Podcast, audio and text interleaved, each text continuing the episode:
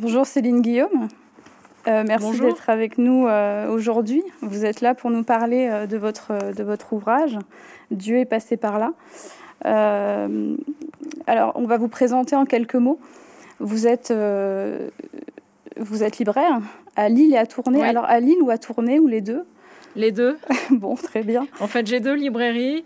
Euh, je suis gérante de deux librairies La Procure, euh, d'abord à Tournai, que j'ai ouvert en 2015, et puis à Lille en 2017. D'accord. Et donc, en plus je suis de aussi... cela, voilà, vous êtes, euh, vous allez me dire, présidente du groupe La Procure. Donc, on a 28 librairies en France. Ici à Bordeaux, c'est une librairie qu'on connaît bien puisqu'on l'a dans le, le quartier Saint-Jeunesse. vous êtes également laïque dominicaine. Donc, pour expliquer un petit peu, vous appartenez à l'ordre des prêcheurs, qui est euh, l'ordre des dominicains, mais vous appartenez au tiers-ordre. Donc, c'est cette partie euh, de l'ordre qui est réservée aux laïcs. Donc, ça veut dire que vous n'êtes pas. Euh, alors, c'est en couvent, je crois, si je ne commets pas d'erreur. Alors, en fait, il y a trois branches dans la famille dominicaine. Il y a des frères qui vivent dans des couvents, des sœurs qui vivent aussi entre elles dans des couvents. Et puis ensuite, il y a des laïcs euh, qui vivent dans le monde, dans, dans leur vie. Euh, euh, je suis mariée, mère de famille, donc je vis chez moi avec mon mari. D'ailleurs, il en est bien heureux parce que sinon, quelque part, il y avait une modification dans notre pacte d'origine. donc non, non, les laïcs dominicains vivent dans le monde. Donc vous vivez votre spiritualité au quotidien, voilà. Voilà, c'est ça chez moi ou avec en fraternité aussi, mais ça, ça se vit pas de la même façon que des frères ou des sœurs qui sont vraiment religieux et religieuses euh, à temps plein, j'ai envie de dire. D'accord. Alors, du coup, là, vous nous livrez euh, un premier ouvrage. Euh, c'est à la fois un portrait assez personnel, assez intime et par certains égards, on le verra peut-être plus tard, courageux. vous y livrez un témoignage de votre vie, donc vie conjugale, vie de mère également, votre vie de chef d'entreprise, votre vie de femme. Et c'est à la fois un témoignage spirituel, parce que vous parlez beaucoup euh, de votre spiritualité au quotidien et les leçons que vous en tirez, les expériences que vous en tirez. La première question que j'ai envie de vous poser, du coup, euh, comment est né le projet de, ce livre? Alors en fait, c'est un frère dominicain euh, du couvent de Lille qui s'appelle le frère Philippe Verdun, qui est éditeur aux éditions du Cerf il y a à peu près un an, lors d'une rencontre, me dit Céline, je voudrais que tu écrives un livre. Donc c'est très rare qu'un éditeur fasse une demande comme ça à un auteur potentiel. J'ai eu cette chance. Je dis cette chance parce que bah, quand c'est l'éditeur qui demande, on n'a pas à le chercher. et donc ce frère m'a dit, m'a demandé d'écrire en me disant que d'après lui, j'avais beaucoup de choses à raconter en tant que femme dans le monde, épouse, mère, femme d'entreprise, etc. Et ce qui est amusant, c'est que ma réaction spontanée, ça a été de dire non. Euh, je lui ai dit bah non, parce qu'en tant que libraire, on a déjà trop de livres à vendre. Et je ne vais pas encombrer les tables de mes libraires et vendre un livre de Céline Guillaume que personne ne connaît. Euh, ce sera un pain somme, donc euh, non. Et puis finalement, il a été assez convaincant et, et donc j'ai accepté.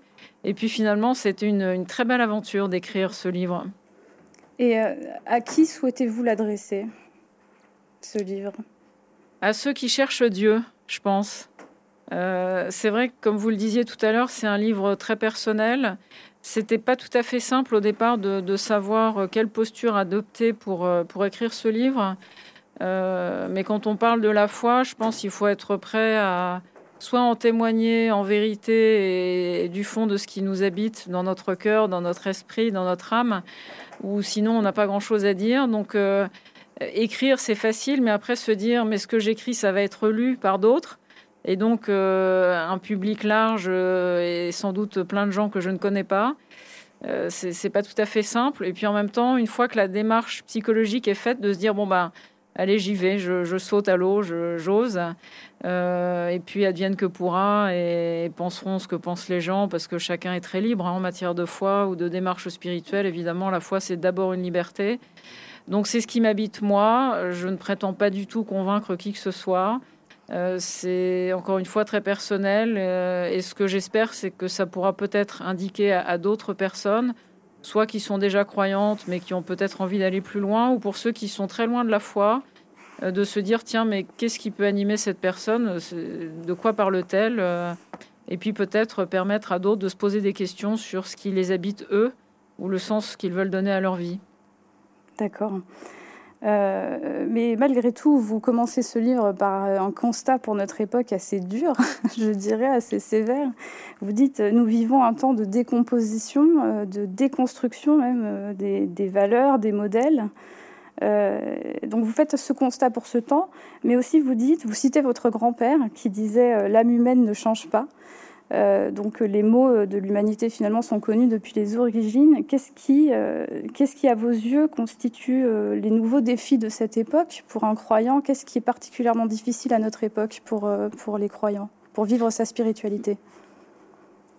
Pour vivre la spiritualité ou pour vivre tout court, je pense, enfin j'ai l'impression qu'aujourd'hui c'est plus difficile de trouver des repères euh, qu'avant. Bon, alors maintenant, encore une fois, c'est un point de vue très personnel, mais je, donne des cours à des, jeunes euh, de terminale en catéchisme et je vois combien d'année en année ces jeunes se posent de plus en plus de questions qui, euh, à, ma génération, semblaient assez simples.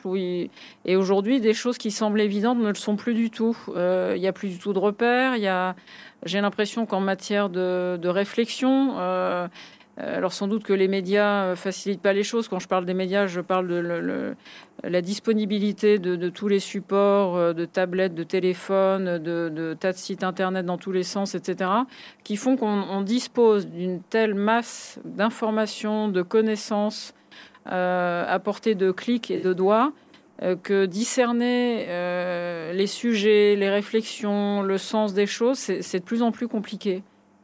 Euh, trop de livres tue le livre, trop d'infos tue l'info, et je pense que trop de connaissances, finalement, quand on ne sait plus quoi en faire, bah, ça facilite pas non plus les, choses, en fait. Donc c'est plus partir de, oui, de ce constat où j'ai l'impression que de plus en plus de gens cherchent des repères et ont du mal à en trouver.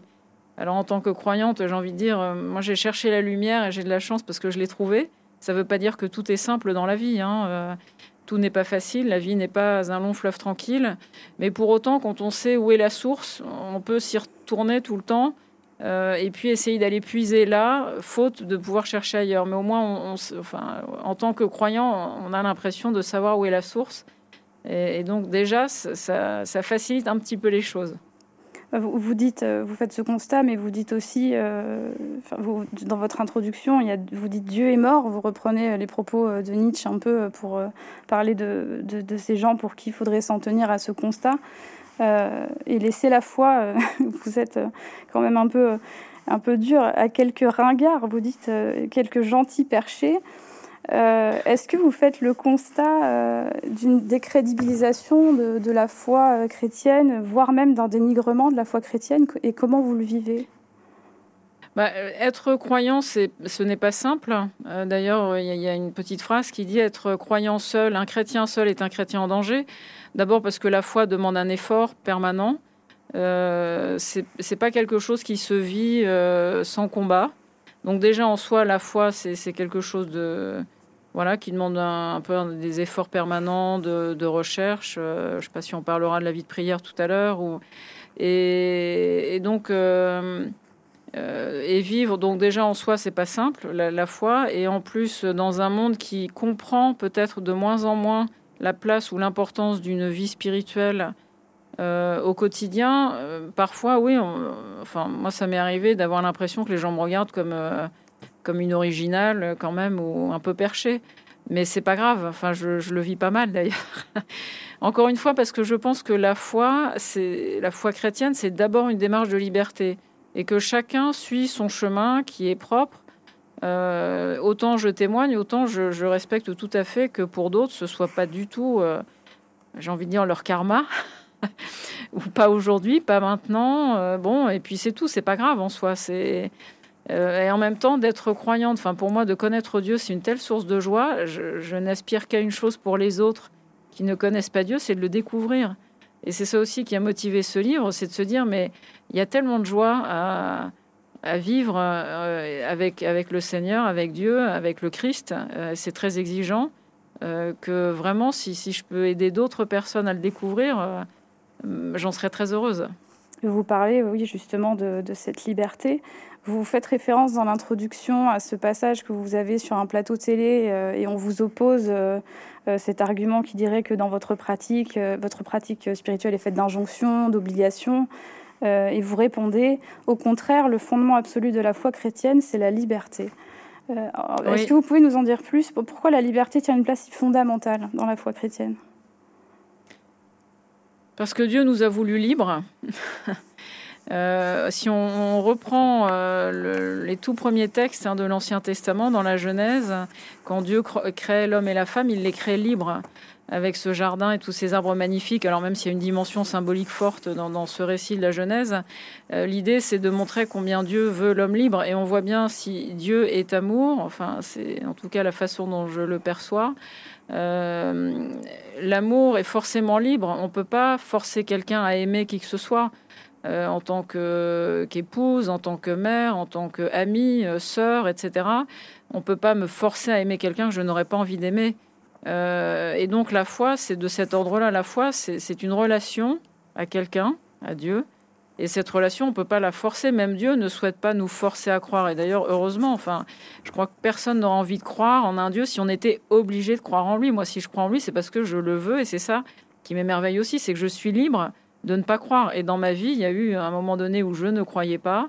Euh, et donc, euh, le fait d'être sorti de la foi pour mieux y revenir derrière, c'est vraiment un signe, et pour moi, une expérience forte de la liberté que j'ai pu éprouver.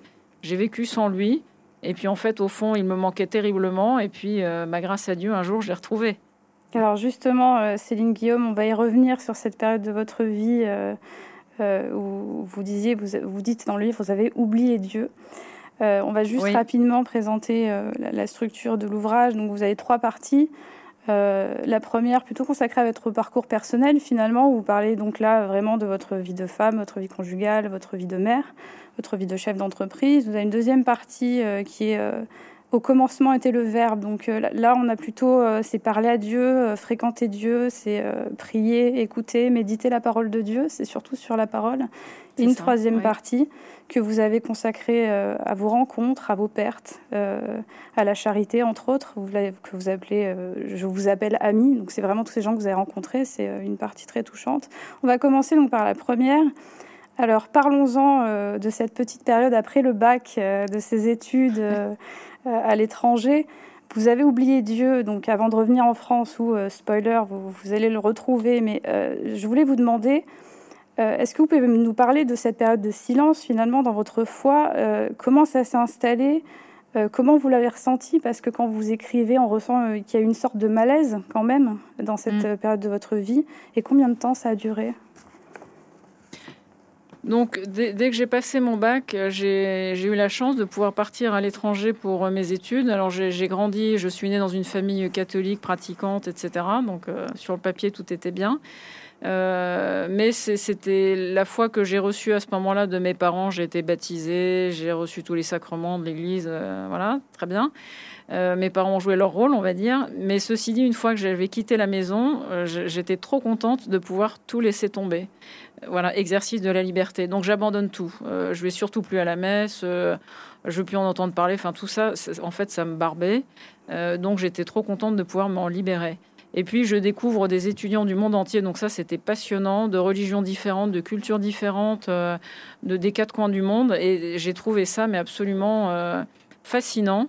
Euh, ce qui m'a aussi fait me poser beaucoup de questions sur finalement quelle était la foi que j'avais reçue par ma famille culturellement. bon, donc c'était l'occasion de, la tester aussi, cette fois qui pour moi était déjà partie loin. Hein, mais et, puis les années ont passé, il s'est passé quand même à peu près six ans. Euh, alors quand je rentrais chez mes parents, parce que j'étais pas trop rebelle, euh, quand eux allaient à la messe, j'allais à la messe avec eux, mais ça me parlait pas du tout. En fait, j'y allais, euh, voilà, pour faire plaisir, mais Dieu n'était pas présent. Et, puis les années ont passé. Et puis quand on est étudiant, la vie n'est pas un long fleuve tranquille, et surtout pas quand on est étudiant, je pense. J'ai fait des rencontres plus ou moins heureuses, et puis surtout je pense qu'en avançant, je me rendais compte que dans ce monde intellectuellement très satisfaisant, parce que j'avais une vie d'étudiante vraiment très intéressante, il manquait quelque chose. Et j'étais incapable de dire quoi. C'est comme si mon intellect était bien rempli, parce que je découvrais plein de choses. Mais à l'intérieur de mon cœur, de, de moi, euh, de mon âme, en fait, c'était un vide sidéral. Et puis les difficultés personnelles ont commencé un petit peu à s'accumuler. Euh, des difficultés dont je ne pouvais pas parler avec mes parents parce que voilà, c'est tout. L'adolescence un peu tardive a fait qu'à ce moment-là, la, relation était plus compliquée.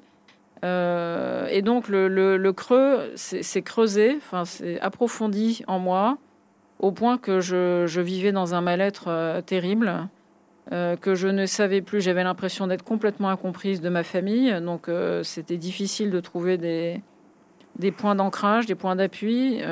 parmi les amitiés étudiantes, c'est parfois très joli vu de l'extérieur, mais en fait ça peut être assez creux. Donc j'avais pas d'amitié vraiment forte qui, pouvait me soutenir dans, ces, moments de doute, de, crise. Hein, euh, euh, et puis j'ai la chance d'avoir eu des grands-parents dont j'étais très proche. Et donc pour moi, aller voir mes grands-parents, c'était vraiment un lieu pour le coup de ressourcement. mes grands-parents ne, ne, me jugeaient pas, quelle que soit la vie que je pouvais avoir, étudiante, etc. Je savais qu'ils m'accueillaient comme j'étais, parce que parce qu'ils m'aimaient énormément. Alors mes parents aussi m'aimaient beaucoup, mais voilà, avec les parents, je pense qu'on n'a pas les mêmes relations qu'avec les grands-parents. Toujours est-il que je suis allée voir mes grands-parents. Et eux avaient un ami euh, prêtre, ancien aumônier militaire. Il avait un sacré tempérament. Les aumôniers militaires, ce sont des, des hommes avec un caractère assez trempé, euh, qui me connaissaient depuis que j'étais toute petite. Et, euh, et, cet ami prêtre me dit, Céline, viens me voir, il faut qu'on parle. Et quand il m'a dit ça, je me suis à la barbe. Il va me demander si je vais à la messe. Je vais lui dire non. Euh, je vais me faire prendre un savon. Il va me faire la morale. Et j'avais pas du tout envie qu'on fasse la morale. Et finalement, parce que ce, prêtre, je le connaissais depuis toujours, par respect pour lui, euh, je me suis dit bon, ok, je vais aller le voir. Et puis comme ça, en gros, je serai débarrassée. Après, il me laissera tranquille. Donc, je lui ai rendu visite chez lui. Et puis, quand il m'a accueilli, euh, au lieu de me demander alors est-ce que tu vas à la messe, en fait, sa première question, ça a été Céline, comment vas-tu? Et là, bah, j'ai trouvé euh, son accueil euh, magnifique. Et puis on s'est assis, puis on a commencé à parler euh, de tout, de rien. Et puis, et puis il sentait bien au fond, parce qu'il me connaissait, il savait bien que je n'allais pas bien. et donc je lui ai vidé mon sac en fait. Hein. J'ai vraiment ouvert mon fardeau et puis je lui ai raconté ce qui n'allait pas, pourquoi, etc. Il a été d'une humanité remarquable, d'une attention. Enfin, vraiment, je me disais, mais en fait, c'est pas, c'est pas le juge qui m'accueille, c'est l'ami. Euh, donc, on a parlé comme ça longtemps. Et puis, à la fin, enfin, je sais pas, au bout de deux heures, euh, il me dit maintenant, Céline, mets-toi à genoux et confesse-toi. Et là, je l'ai très mal pris. Je me suis dit, non, mais pour qui il se prend? Je vais me lever et je vais prendre la porte. Et très curieusement, je me suis levée et je suis tombée à genoux et je me suis confessée.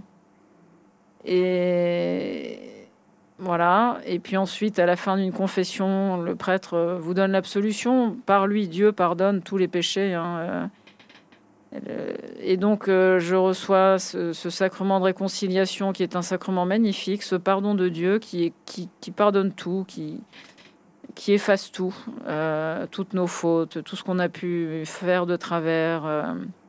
Et moi, je continue de pleurer parce que là, je pleurais mais comme une madeleine. Euh, abondamment, alors qu'il m'avait donné l'absolution. Donc Dieu avait pardonné tout, mon parcours tordu. Là. Et il m'a relevé en me disant Céline, pour qui tu te prends? Je te dis que Dieu te pardonne et toi, tu ne te pardonnes pas à toi-même. Et là, c'est difficile à décrire, mais j'ai vraiment eu l'impression que le ciel s'ouvrait au-dessus de ma tête. Enfin, ça m'est tombé dessus. Euh, et j'ai vécu une expérience spirituelle euh, incroyable, unique. Enfin, j'ai senti une présence, euh, un amour en moi difficilement descriptible, une présence tellement forte, tellement aimante. Enfin, un amour inconditionnel, immense. et j'avais l'impression que il y avait cette parole en moi qui me disait maintenant lève-toi et avance, la vie t'attend, vas-y, ne regarde plus en arrière, ne culpabilise plus, c'est fini, c'est passé, la vie est là, avance. Et, et, ça a été un moment voilà, fondateur. Et là, vraiment, j'ai eu l'impression, je me suis dit, bah, c'est lui. Ça y est, j'ai compris, Dieu, c'est ça. C'est cette, cet amour brûlant à l'intérieur, inconditionnel, qui m'aime au-delà de tout. Et, et, ça a été un moment incroyable. Voilà, c'est donc oui, ça a été fondamental, fondateur dans, ma vie. Et, je dirais encore aujourd'hui, malgré les, les, hauts et les bas dans la vie, euh, j'ai toujours su, même s'il y a eu des périodes de désert, parce que dans la foi et la vie spirituelle, il peut y avoir des longs déserts, mais j'ai toujours su, je, je, sais que quand je fais mémoire de ce moment-là, je sais que Dieu est là, même si je le sens pas, même s'il a l'air très distant, euh, il est là, et c'est une vraie force. C'est pour cela d'ailleurs que vous nous dites euh, tout au long du livre finalement euh, qu'il faut fréquenter Dieu, euh, qu'il faut se rendre là où il est. et vous parlez justement des sacrements, vous qui l'avez retrouvé pendant celui de la confession. vous, vous nommez l'Eucharistie, la confession. Pourquoi il est essentiel pour un chrétien de fréquenter Dieu, comme vous le dites? Bah, vous savez, quand vous avez un ami qui vous est très cher, qu'est-ce que vous aimez faire? C'est passer du temps avec. Euh, pour moi, Dieu, le, enfin, quand je dis Dieu, je pense beaucoup à Jésus, au Christ, parce que pour moi, en fait, on a la chance en tant que chrétien de, croire en un Dieu incarné. Euh, et, Jésus, pour moi, c'est vraiment Dieu est, un très proche. Et donc, euh, bah, comme on aime passer du temps avec nos très proches, bah, pour passer du temps avec lui, c'est dans la prière, dans les sacrements. Effectivement, l'Eucharistie. Euh, Dieu est vraiment présent dans l'Eucharistie. Alors c'est un mystère incroyable hein, qui peut sembler euh, difficilement accessible, enfin qui nous dépasse complètement. De toute façon, on n'a jamais fini de le découvrir ou de le comprendre. Euh, mais voilà, je sais que le Christ est présent dans cette Eucharistie. C'est un miracle. à chaque messe, il est là. C'est fou, hein Et puis également dans la confession. Et la confession, pour le coup, j'ai tellement reçu dans la confession. Oui, bien sûr, je sais qu'il est vraiment présent dans ce sacrement. C'est c'est incroyable. Et dans la prière, enfin, Dieu est présent de plein de façons différentes. C'est ce qui traverse un peu tout mon livre. Euh, mais dans les sacrements particulièrement, mais aussi dans la prière, dès que je pense à Dieu, on en parle ensemble et je vous en remercie parce que bah, c'est une façon de le rendre présent, et pour vous et pour moi. vous parlez de l'importance de la prière, vous dites que c'est un bien essentiel au maintien de la foi. Euh, sinon, je vous cite, Dieu finit par passer inaperçu. Euh, mm. Est-ce que euh, j'avais envie de vous demander par rapport à la période où justement il y a eu ce silence, euh, où vous avez oublié Dieu, est-ce que justement euh, vous avez arrêté de prier très probablement, ça a dû vous marquer. Ah pour vous, retrouver la prière, c'était important et la maintenir au quotidien. Vous nous dites aussi, même pendant les plus petites tâches quotidiennes, vous, vous pouvez prier. Racontez-nous un peu. Oui, alors euh, si je fais un travail intellectuel, par exemple, c'est difficile de prier en même temps parce que j'ai pas le cerveau qui se coupe en deux. Donc euh, là, je vous parle, on parle de Dieu, c'est chouette. voilà. Euh, non, dans les tâches quotidiennes, oui, parce que quand on a les mains occupées à une tâche manuelle, je pense à la cuisine, je pense au repassage dont je parle aussi dans mon livre. Effectivement, on a l'esprit libre et je pense aussi beaucoup aux moines, aux bénédictins notamment, euh, dont la devise est Ora et Labora, donc c'est prix et travail. Et j'en ai parlé avec un ami euh, moine bénédictin récemment, justement, parce que c'est vrai que dans leurs tâches quotidiennes, les moines vivent d'un travail manuel. Hein, euh, dans leur travail quotidien, ils peuvent continuer de penser à Dieu. Euh, donc dans les tâches, ça dépend des tâches que l'on est en train de, faire, mais dans les tâches manuelles, on peut vraiment avoir l'esprit libre pour penser à autre chose. Il y en a qui vont penser, euh, je ne sais pas, à leur prochaine invention, à la prochaine rencontre qu'ils vont faire, la, soirée qu'ils vont avoir. Euh, on peut occuper son esprit de plein de façons différentes dans les transports. Dieu sait si on a l'esprit qui peut voyager partout. Euh, et donc, bah, ce sont autant de lieux où l'esprit est disponible pour penser à n'importe quoi, à tout, à plein de choses différentes, y compris à Dieu. Et dès qu'on pense à Dieu, c'est une forme de prière. Vous suivez euh, en cela euh, l'exemple de Thérèse d'Avila qui encourageait ses sœurs à trouver Dieu en toutes choses. Je vous cite, trouver Dieu dans la prière et le travail, comme vous venez de dire, dans nos engagements quotidiens, dans nos trajets divers et variés, dans les tâches ménagères, en rendant service. Et vous nous dites, euh, vous nous dites que vous arrivez donc à trouver Dieu dans le repassage. Alors, c'est ça en fait. Alors d'abord, j'aime repasser. ce qui n'est pas le cas de tout le monde, j'en ai conscience, mais moi j'aime repasser. Donc, euh, et c'est vrai qu'il y a quelques moments de la semaine où je fais le repassage à la maison. On a une grande famille, alors ils sont tous grands, on a eu cinq enfants quand même. Euh, et le repassage, justement, parce que là j'ai les mains occupées, mais vraiment l'esprit libre. Et, et en fait, c'est un lieu aussi pour moi de j'allais dire où je me défoule. Il y en a qui font du sport. Euh, moi, le sport, c'est pas trop mon dada. J'aime beaucoup marcher, mais et le repassage. Et puis surtout, les, enfin, j'ai constaté ça avec les années. Hein, euh, si je suis en colère à cause de quelque chose, eh ben, j'ai mon fer à repasser. Ça va, lui, il craint rien, donc je peux y aller. Je peux me défouler avec mon fer. Oui, il y a une citation qui m'a beaucoup euh, fait et en même temps, dans votre livre, c'est on ne peut pas être en guerre avec quelqu'un dont on repasse les chemises. voilà. Et alors, je l'ai testé. Euh, ça amuse beaucoup mon mari, mais quand il a su qu'effectivement, quand j'étais vraiment en colère contre lui, quand je repassais les chemises, c'était un chemin de réconciliation. Mais oui. Euh, je lui dis, mais quand même, quand tu trouves tes chemises repassées dans ton placard, euh, il me dit, bah oui, c'est vrai que j'apprécie toujours. Je dis, bon, bah voilà, tu vois, donc c'est un chemin de réconciliation, le repassage. Ça n'a pas l'air comme ça, mais. Et, donc, oui, bah, quand on est en colère contre quelque chose, d'avoir les mains occupées, le repassage par exemple, et de pouvoir euh, se questionner aussi, parce que finalement, quand on est, il y, a un sujet de tension ou de division, euh, souvent on n'est pas complètement indifférent non plus à la cause de, cette division. Donc ça permet de réfléchir, de dire mais au fait, qu'est-ce qui s'est passé?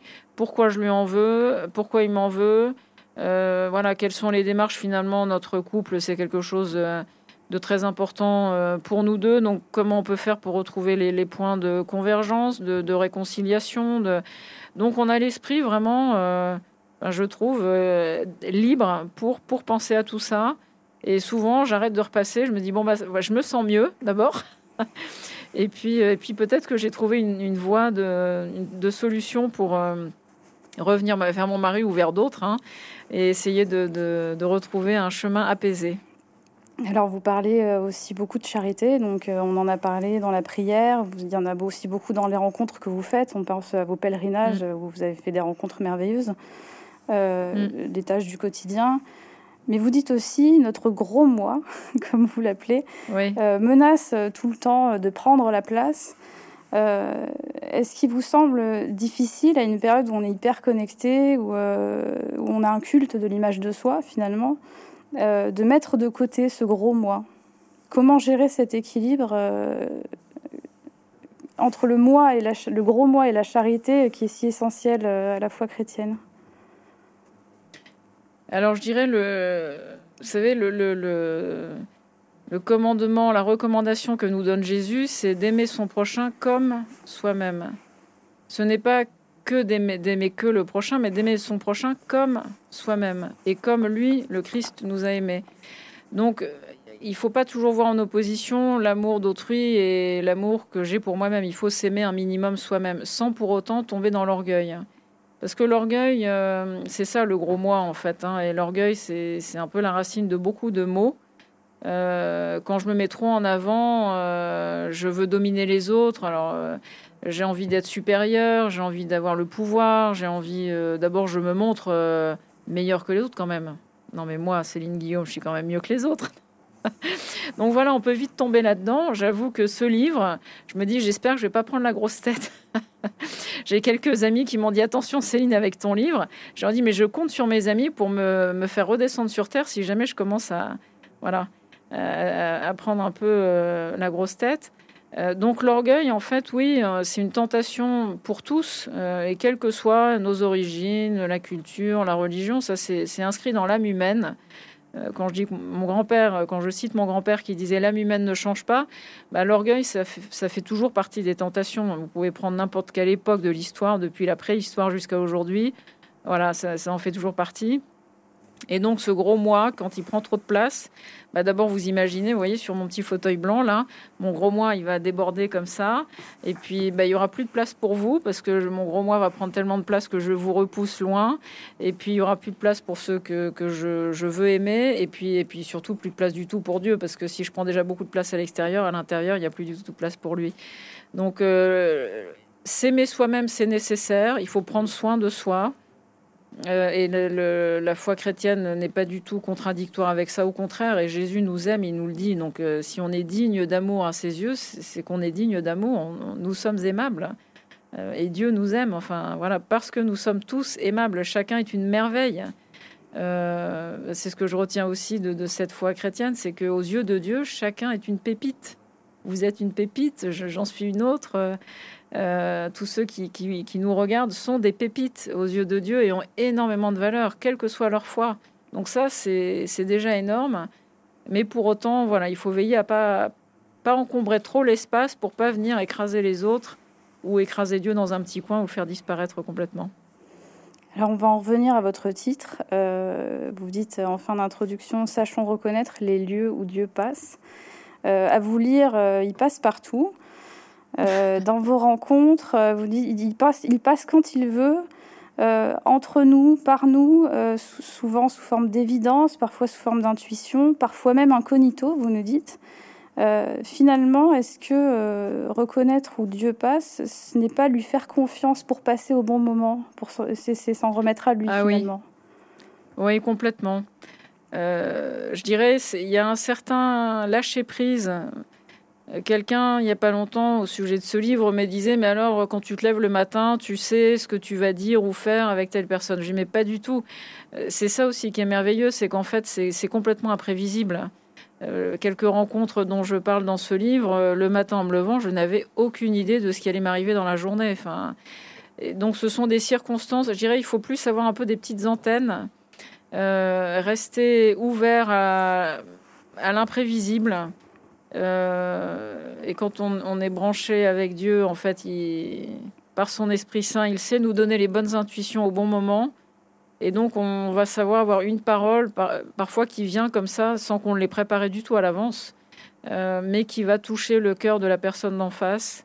Parce que pour cette personne, c'est le bon moment, euh, ce sont les bonnes circonstances, et ça, ça nous échappe complètement. Et là, pour le coup, c'est j'ai envie de dire, euh, c'est Dieu le plus fort, c'est lui qui sait, euh, parce qu'il connaît mon cœur, mais il connaît aussi celui de la personne en face de qui je suis. Et, si cette bonne parole, elle doit passer par moi à ce moment-là, bah, il va se débrouiller pour que ça passe par moi. Puis si une autre fois c'est par quelqu'un d'autre, ça passera par quelqu'un d'autre à un autre moment. donc oui, effectivement, il y a ce lâcher prise qui est nécessaire. cette confiance, il faut faire bah, la foi et confiance. Hein, en latin, c'est la même racine. Hein, c'est le même mot en fait, et c'est très beau. Euh, la foi ne va pas sans la confiance. Mm. Il y a cette rencontre euh, d'ailleurs très touchante pour illustrer ce que vous dites, où euh, il y a cette mère de famille que vous rencontrez pendant un stage, une retraite spirituelle. elle vous recontacte un an plus tard et elle vient vous voir désespérée, si on peut dire, en détresse. et elle vous demande qu'est-ce qu'elle peut faire, et jusqu'au dernier moment, vous ne savez pas quoi dire. Ah non, oui, c'était Surtout qu'en plus, quand elle avait demandé à me revoir, donc un an plus tard, c'était, euh, me dit-elle, pour un sujet de discernement. Le discernement, c'est un grand mot euh, précieux. Euh, essayer de juger des choses, des circonstances pour agir bien. Et elle me dit, j'ai un sujet de discernement sur un projet immobilier. Est-ce que je peux venir t'en parler? Bon, alors moi, en immobilier, j'y connais rien. Bon, je me dis, elle veut venir me parler, bien sûr, donc j'accepte. elle vient, on se retrouve toutes les deux. Et puis elle me parle de ce projet de maison de vacances, de famille. Donc vraiment au début j'écoutais en me disant mais où est-ce qu'on va? Là je sais pas du tout ce qu'elle attend de moi. Enfin bon je l'écoute. Et puis finalement de fil en aiguille, euh, elle me parle de cette maison qui est un projet familial. Elle voudrait, enfin elle et son mari voudraient que ce soit un lieu de rassemblement familial. Euh, et puis de fil en aiguille, elle me dit c'est pour notre fils. En fait, on a perdu un fils. En fait, il s'est suicidé en fait, euh, voilà. Et de fil en aiguille, elle me raconte l'histoire. Et moi, je sens que le, sol se dérobe sous mes pieds en me disant, mon Dieu, elle me parlait d'un projet de maison. Et là, on tombe sur des sujets beaucoup plus graves. Euh, et puis, elle me parle de, sa sécheresse spirituelle, de... Euh, oui, de, elle est complètement perdue. Enfin, et puis tout d'un coup, elle me dit, mais Céline, spirituellement, qu'est-ce que je peux faire?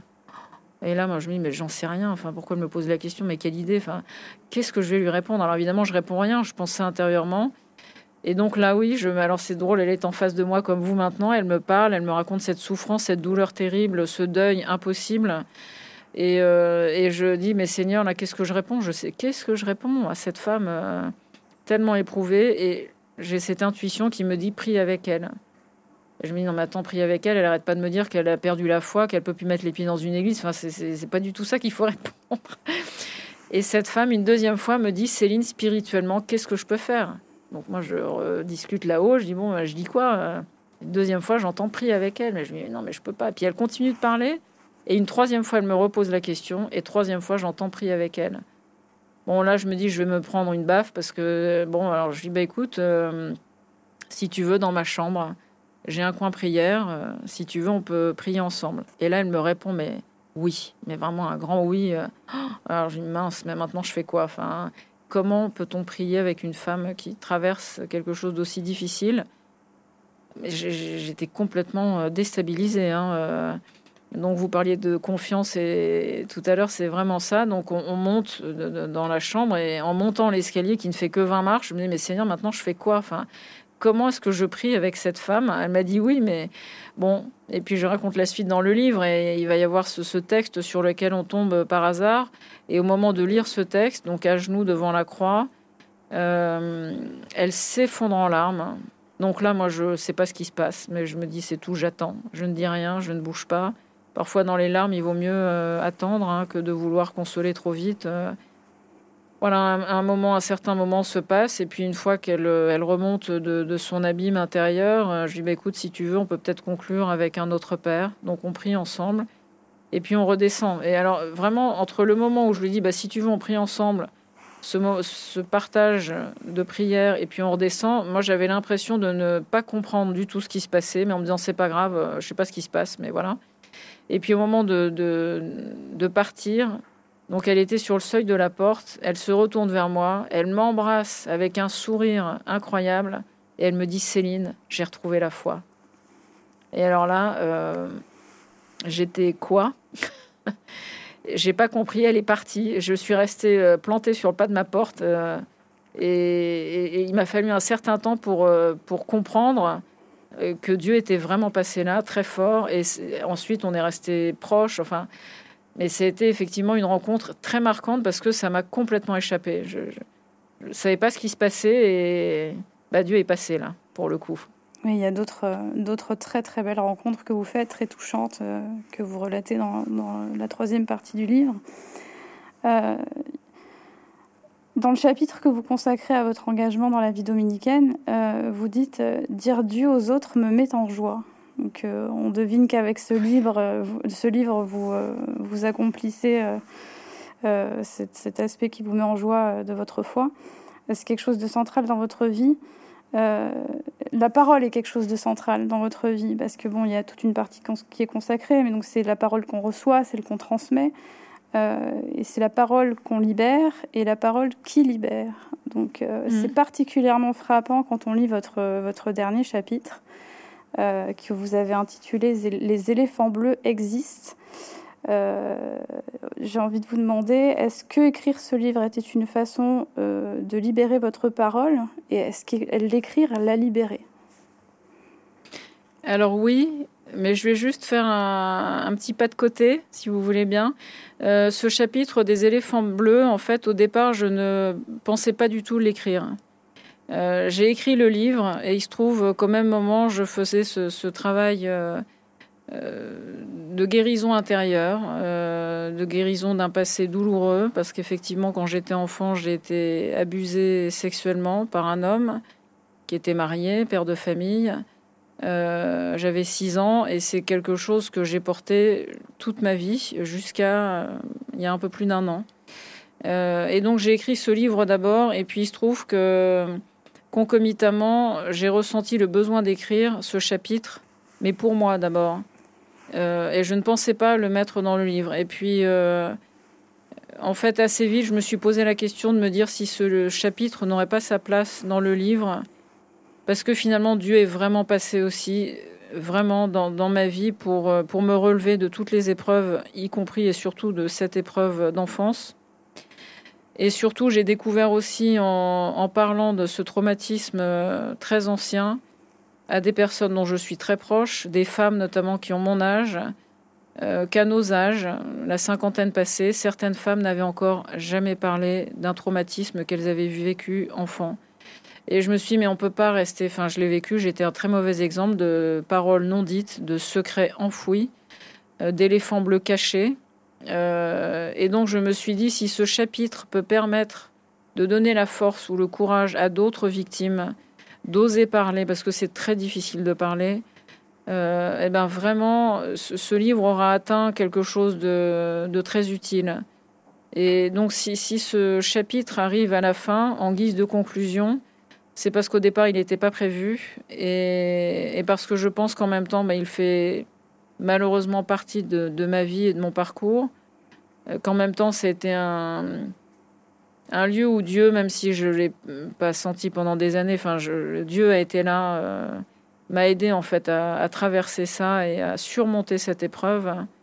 Euh, et surtout, le message de ce chapitre, c'est de donner le courage, si ça peut donner le courage et la force de parler à d'autres victimes. Parce que oui, la parole libère. On a beau le savoir intellectuellement, on l'entend dire souvent, surtout depuis quelques années où beaucoup de cas d'abus euh, sont...